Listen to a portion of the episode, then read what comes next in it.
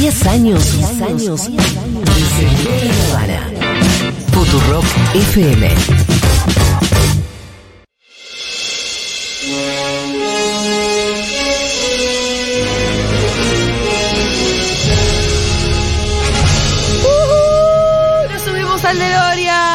Nos tomamos lindo. un viajecito con Fito como conductor y A chofer. ver, ¿dónde nos lleva? No, no, la pregunta no es dónde, sino cuándo. ¿A cuándo señor. nos lleva? ¿A dónde nos lleva? ¿A cuándo? nos ¿A cuándo? lleva? A 1982 vamos a viajar. Ah, dos añitos tenía yo ahí. Vamos a viajar en el tiempo al año 1982 y primero que todo aterrizamos en La Falda, el 5 de febrero. ¿Saben qué? Córdoba. ¿Quieren escuchar una canción? Vamos a poner. León. Claro que sí. Porque ahí se estaba desarrollando el Festival de la Falda, que Ajá. convocó a 22.000 personas. ¿Sabes quiénes tocaron? ¿Quién es? 5 de febrero, Los Abuelos de la Nada, León Gieco, Raúl Porcheto, Dulce 16. El día 6 de febrero, Cerú Girán, Baglietto, Lito Nevia, Alejandro Lerner, demás. Día 7, Riff, Arlequín, Pedro y Pablo. Qué impresionante ese festival. Lindo festi, ¿Cómo no famosísimo como Woodstock, que es La Falda? Bueno, la Falda Rock en eh, eh, febrero del eh, 1982, así que allí estuve.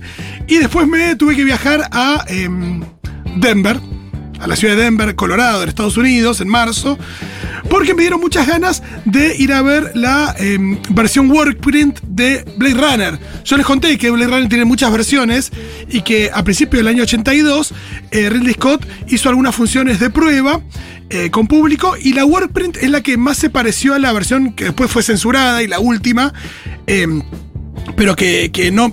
Nada, una versión que confiaba en el espectador, que no le. que no le. Eh, tiraba todo masticado, como, como, la, como la versión que terminó saliendo en cines. Claro, claro. Una versión que terminó siendo bastante más pedorra. Pero bueno, por eso la WordPress. Hay que le agregan la voz en off y Exacto, pero esta es toda la versión que todavía no tenía la voz en off, esa espantosa. Pero por ejemplo tampoco tenía la música de Evangelist en su Ah. completitud. Entonces, por ejemplo, estaba esta canción de Brian Eno y David Byrne que la usaron para la para la película en esa versión. Ah, mira, y, y- y en la final que nosotros vimos no está una no, canción de no David- está, exacto. No está A esta ver. canción, pero sí en la versión eh, esa WordPrint que es la que se usó de prueba. Estaba muy bien, si tenés que elegir gente que hacía esa música con síntesis y demás, año 82, antes de que Vangelis te entregue la música para la película final, está bien usar a Brian Eno y a David Byrne sin ninguna duda.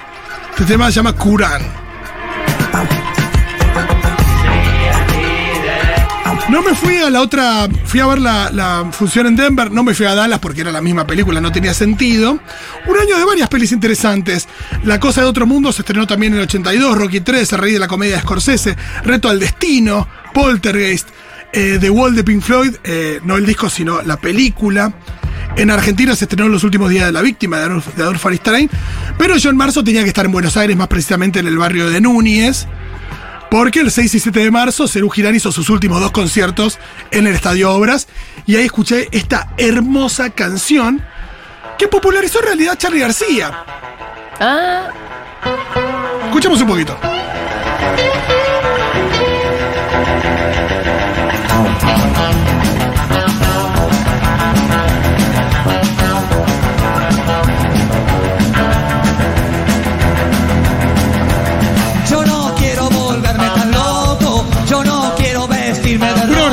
Diferente a la que después popularizó Charlie. Eh, ahí se llamaba Pena en mi corazón. No, yo no quiero volverme tan loco. ah, mira. Bueno, me quedé en marzo en Buenos Aires porque tenía que ver cómo se vivía la cosa acá a partir del 2 de abril, Claro. que fue el desembarco en las Malvinas, ¿no? ¿Saben qué pasó algo muy loco? Eh, esa mañana había una radio que se llama FBIS, el Falkland Island Broadcasting Station, la radio de Malvinas, una AM. Malvinas no tenía em, televisión, en ese momento no llegaba la BBC en televisión, sí en formato de radio, con también un locutor local. Y en esa madrugada del 2 de abril, la gente, los kelpers empezaron a eh, mandar mensajes a la radio diciendo, che, hay argentinos, hay tropas argentinas en mi jardín. Y eh, bueno, tenían ahí, de rato se iban pasando esos mensajes y de rato ponían canciones como esta. Parece que este es un tema que sonó de los Pistols, God Save the Queen, en Malvinas, en la madrugada del 2 de abril.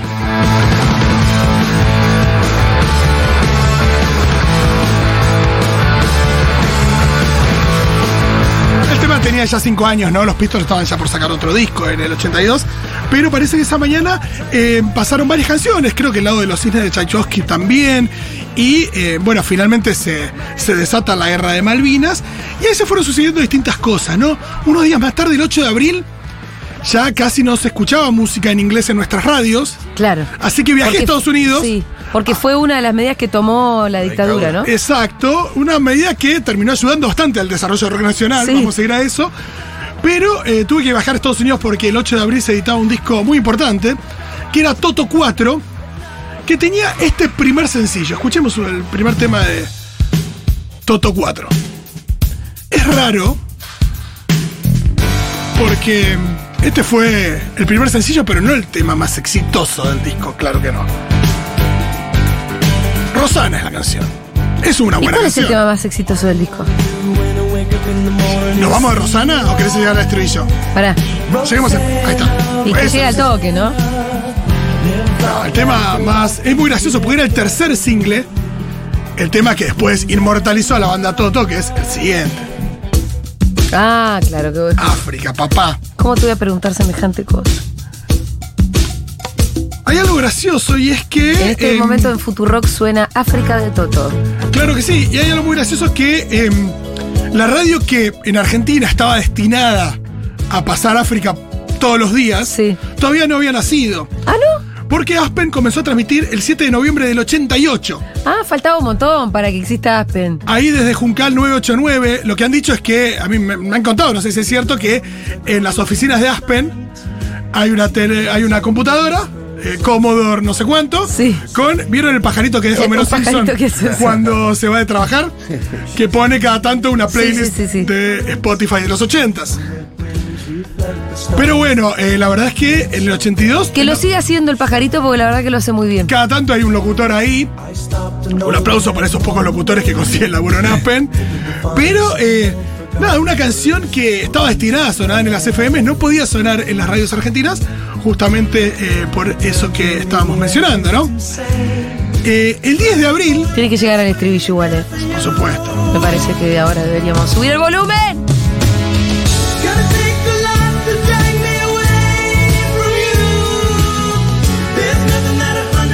¿Dónde estamos? Lo que se perdía en las radios, ¿no? Sí. Lo que pasa es que las transmisiones nacionales copadas, aparte todos los canales eran públicos, eh, salvo, al- salvo que, sé yo, que América, que no existía, era un canal de La Plata, eh, se dedicaban a las eh, famosas, esas sí eran cadenas de mierda, cadenas nacionales, como por ejemplo la del 10 de abril, donde escuchamos a em, Leopoldo Fortunato Galtieri diciendo la frase tristemente célebre esta. Si quieren venir, que vengan, les presentaremos batalla. Y en esto tenemos la solidaridad de varios pueblos americanos que están decididos a dar batalla con los argentinos. Hay algo muy loco respecto de, esto, em, lo pude ver en el archivo Prisma, que hay cosas bastante más interesantes de ese discurso que simplemente la frase de Galtieri, que bueno, es la que de alguna manera Sí. condensa todo, que es que parece que en un momento las cámaras eh, hicieron un paneo y tomaron una bandera argentina con la sigla de la CGT, también unos, unos presentes entonaron la marcha peronista y cortaron el audio. Eh, después, eh, bueno, Galtieri a- aparece ahí con la comitiva, dice esto, el pueblo dice, el pueblo, porque había muchísima gente, dice, el pueblo unido jamás será vencido, y Galtieri parece que en un momento empezó a saludar con el brazo en alto, la mano, y cierra la mano, cierra el puño, y alguien de la comitiva le dice, no, no, con el puño cerrado no, No, da, da otra cosa. da, da, da anarco lo tuyo. Muy sordito, muy sordito. Y que ahí Galtieri enseguida abrió el puño, tipo como si estuviera jugando al piedra, papel o tijera después de la piedra, que lo abrís porque decís ahora si viene la piedra del otro y yo quiero hacer eh, papel y ganar. Bueno, es lo que hizo eh, Galtieri. Pero bueno, es interesante, busquen todo lo que dice el archivo Prisma sobre esa jornada, es realmente impresionante. ¿Saben que el 2 de abril, el día de eh, la llegada de las tropas argentinas a la isla, a las Islas Malvinas, eh, salió un disco en nuestro país, Ajá. que era Kamikaze de Spinetta. Oh, Ese mismo día, ¿pueden creerlo? Viene a mojarse los pies a la luna. Ella también. qué bien que está Tuni en la serie de Fito, eh. Sí. Increíble. Qué chabón talentoso. los pies ¿Qué otros temas tiene Kamikaze? Y Kamikaze también tiene. Estoy pensando, pues no lo tengo acá en la cabeza. Bueno, no importa. Yo, yo lo busco mientras vos seguís haciendo tu viaje. Para, ¿en qué fecha estás? Barro tal vez está también en Kamikaze. Estoy en el 2 de abril del 82. Quédate tranquila, Julita. ya sé a dónde quieres ir, ya sé a dónde quieres ir, pero siguen sucediéndose cosas. Eh, el eh, 12 de abril se volvió efectivo el bloqueo naval británico en las Malvinas eh, y finalmente el 1 de mayo iniciaron los combates. El 2 de mayo, ¿qué pasó? Se hundió el crucero argentino General Belgrano. Sí, que fue una, la estocada un poco. Con una gran Final, pérdida ¿no? de vidas. Pero bueno, esa jornada. Y aparte tan era el buque de guerra más importante. Esa jornada tan triste tuvo ahí una pequeña luz, que fue el nacimiento de nuestra querida Julia Mengolini. Sí, ahí nací. El 2 de mayo del 82, un año de varios nacimientos interesantes, como por ejemplo el David Nalbandiani y Guillermo Coria en enero, Malena Pichón nació en julio. Mi hermano nació el 2 de mayo también. Mira, ¿del ¿del 82? 82? No, del Ah. 84. Ah, no, pero estamos en el 82. No, no, pero justo el 2 de mayo, mañana cumpleaños, y dije, ah, ¿quién más cumpleaños? Mi hermano. Mirá, me acordé. Nicki Minaj el 8 de diciembre y luego unos más. Eh, finalmente, eh, bueno, el 8 de mayo se realizó las 24 horas de Malvinas en la televisión. Claro, eso te iba a decir. que fue una, un programa especial de, durante, de 24 horas para recaudar fondos para los hombres que fueron a luchar a la guerra de Malvinas. Pero bueno, hay quienes dicen que no se pudo. entregando sus joyas. Exacto, el Diego también haciendo un aporte importante, aunque nunca se pudo saber bien el destino de esos, de esos fondos. Hay mitos ¿no? urbanos que compraron, que compraron chocolates en los kioscos con cartas que iban dirigidas a los soldados en Malvinas. Claro. Sí. Eh, la- entre las figuras que participaron eh, estuvieron Arturo Puy, Cristina Alberó, Andrea del Boca, Susana Jiménez, Diego Maradona, Daniel Pasarela, flamante campeón mundial, Mariano Mores, Mirta Legrand, eh, Norma Leandro, Aide Padilla, Jorge Porcel eh, y Ricardo Darín también. Bueno, muchísimas personas del ambiente. Y en la tele había de todo, ¿no? Sobre todo acá lo que teníamos eran muchas series norteamericanas, La Tribu Brady, Los Ángeles de Charlie. eh, ¿Qué más? Eh, el Increíble Hulk, La Mujer Biónica. Eran ese tipo de series eh, importadas las que más se veía en nuestro país. Aunque por supuesto tenías programas como No Toca Botón, Grandes Valores del Tango. Había uno acá, según veo, que se llamaba Consultorio Matrimonial, que eran un programa de orientación para matrimonios. Eh, impresionante lo que La pasaba en la tele de en el año Yo me quiero 82. casar y usted. Me gusta. No, me parece que era más consejo como diciendo, "Mi- miren, tenemos que reavivar la llama del, de- de casa- del matrimonio. Ah. Bueno, hagamos tal cosa. Ese tipo de cosas. Bueno, eh, después llegó junio. Y en junio, por supuesto, que en el 82 Argentina tenía muchas expectativas de cara al Mundial de Claro, Fútbol. España. Éramos campeones del mundo, habíamos ganado la primera y se sumaba una figura al equipo que era eh, Diego Armando Maradona. Así que así nos fuimos a jugar un mundial que tenía esta canción.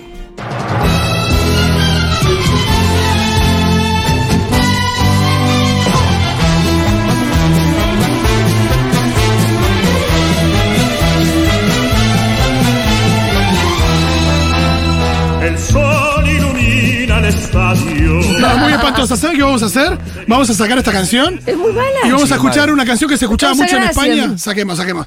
Vamos a escuchar una canción que se escuchaba mucho en España. A ver. Escuchemos. Ahí está Perales con un velero llamado Libertad. Era del disco anterior de Perales, del año 81, pero era uno de los hits de- que sonaba en el país ibérico en esos momentos. Creo que era un hit del 82. Sí, eh, en un disco del 81 era el tema que más se escuchaba en el 82.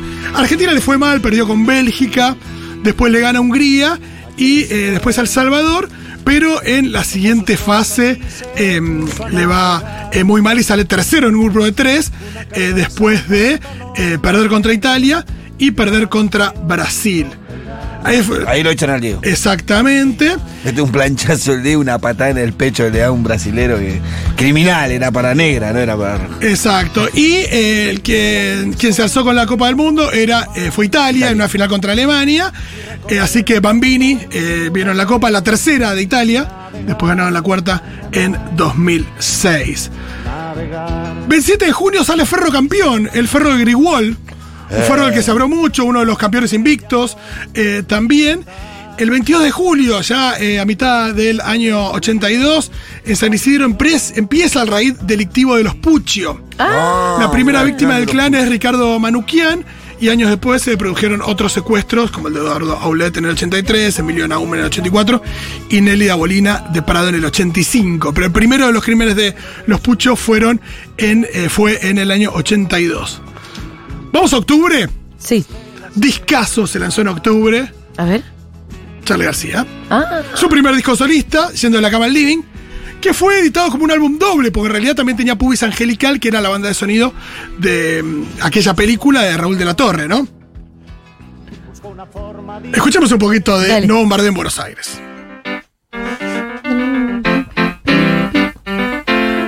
Bueno, lo habrán visto en la serie de Fito, pero Sí, la banda de. Charlie estaba conformada por Willy Turri en batería, Gustavo Basterrica en guitarra, Cachorro López en bajo y Andrés Calamaro en teclados. Estos tres últimos, abuelos de la nada, banda que eh, Charlie también apadrinó. Después se sumaría Fito a la gira y Fito participaría así de la grabación del disco siguiente, que fue Piano Bar. eh, ¿vieron que Calamaro está muy enojado por no aparecer en la, en la serie de Fito? Aparece al final. Porque Ah. Ya nos fuimos de casa a escuchar rock and roll, al final grabando. No, lo que dice él al final es. eh, sí, ya nos fuimos de casa, en la, en la rueda mágica. Ah, porque en algún lugar vi que decía, che, yo estuve en acá, estuve acá, estuve acá, no me muestra en ningún sí, lado. aparece nada más que cantando De verdad, al en, final. ese último momento. aparece. No, no vi, no llegué todavía, entonces. Cosas que pasaron en el año 82, mientras se terminaba el año. Eh, el 26 de octubre, algo muy importante para nosotros y que a veces nos pasa desapercibido. El 26 de octubre, Colombia renuncia a ser la sede del Mundial de México 86. Claro. Si no hubiera sido el Mundial en México, Capaz que no, ¿eh? capaz que era diferente la cosa, qué sé yo. Y, y las coordenadas cambian los destinos también. Nunca sabes.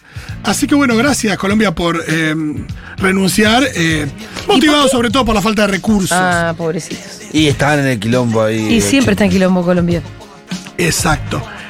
No vamos a ir con esta canción porque en realidad yo tenía otra cosa pensada para cerrar, pero que tenía que ver con el estreno de ET el 23 de diciembre Ah. del 82. No pongamos la canción de ET porque Gran esto es mejor para ET. cerrar.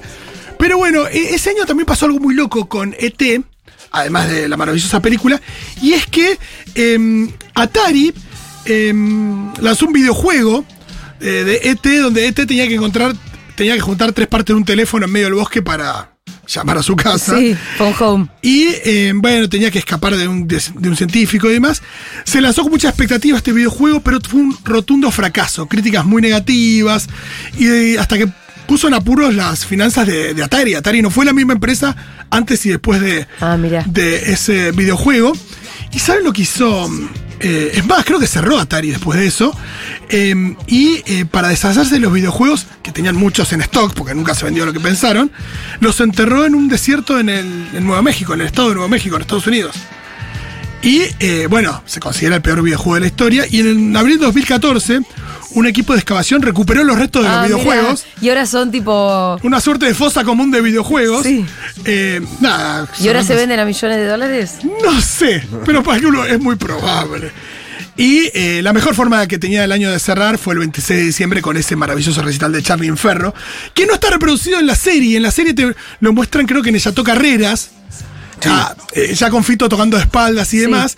Pero en Ferro eh, se dio toda esa situación con eh, la escenografía de Renata Yusen, Ah, que el sí. tema de Charlie llegando en el Cadillac, de cómo al final se bombardeaba Buenos Aires eh, en el escenario. ¿Y cuánto es que se lo llevan preso ahí? Ponele. Eh, ah, bueno, en, en Córdoba, en lo que muestran en las Ah, series en en Córdoba, Córdoba. que Andy Sí, barra Charlie él. dice, Es eh, él. yo no soy ese. Hermoso. Pero bueno, podemos cerrar con esta canción e irnos así, ¿no? Por supuesto que sí. Excelente viaje a 1982, Fito. Qué lindo. Excelente. Feliz nacimiento, Julita. Aparte fue Argentina total. Sí, al principio fui a. Me fui a. a em, Estados Unidos para ver Blade Runner, pero Ah, después, sí, tenés razón, Sobre todo acá, no, viajé a España, eh, ojo, a España el Mundial 82 fui. Sí, sí, sí, sí, sí, sí.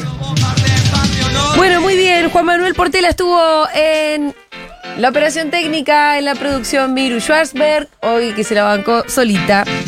Acá en la mesa Fito Mendoza. Paz, el Pitu Salvatierra. Yo soy Julia Mengolini y nos despedimos mañana. Che, hasta mañana.